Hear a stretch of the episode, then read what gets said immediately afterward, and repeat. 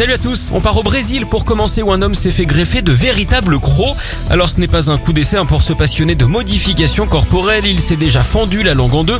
Il a également 80% de son corps tatoué, y compris ses globes oculaires. Mais là il a encore franchi une étape supplémentaire. Celui qui se fait appeler Orc dit que toutes ses inspirations lui viennent du cœur. On espère hein, que sa chérie apprécie. Ce serait quand même dommage qu'à cause de deux dents, il se fasse mettre dehors. En parlant de crocs, vous connaissez sans doute le point commun entre un dentiste et un amateur de théâtre. Ils adorent tous les deux les pièces de Molaire. On file aux États-Unis où on ne connaît toujours pas le nom du futur président. Ça semble bien parti pour Joe Biden, mais rien n'est encore entériné. Et celui qui doit retenir son souffle, c'est ce parieur britannique qui a misé 5 millions de dollars sur la victoire de Donald Trump. S'il a vu juste, il pourrait repartir avec trois fois sa mise, 15 millions donc. Ce grand joueur, en attendant, a préféré garder l'anonymat, rester dans Londres, comme on dit en Angleterre.